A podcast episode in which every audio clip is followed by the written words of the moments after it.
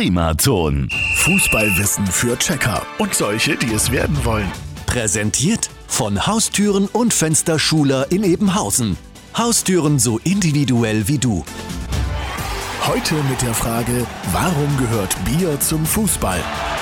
Als Sportmoderatorin weiß ich natürlich, dass vor allem Weißbier sehr beliebt ist. Zum Durstlöschen oder als Siegesdusche. Kollege Olli Kahn kann das bestätigen. Aber wieso nicht ein Sektstößchen zum Freistößchen? Oder ein Whisky zum Wechsel?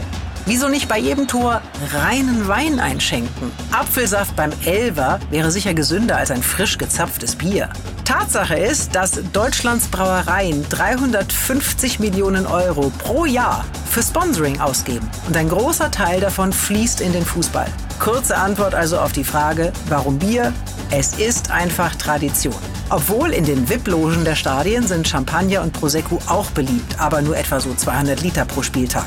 Verglichen mit durchschnittlich 17.000 Litern ausgeschenktem Gerstensaft buchstäblich ein Tropfen auf den heißen Stein. Das Runde gehört ins Eckige und das Flüssige gehört in die geselligen Runden vor dem Fernseher.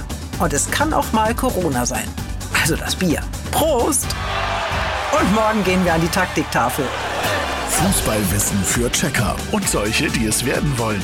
Präsentiert von Haustüren und Fensterschuler in Ebenhausen. Haustüren so individuell wie du. Primaton.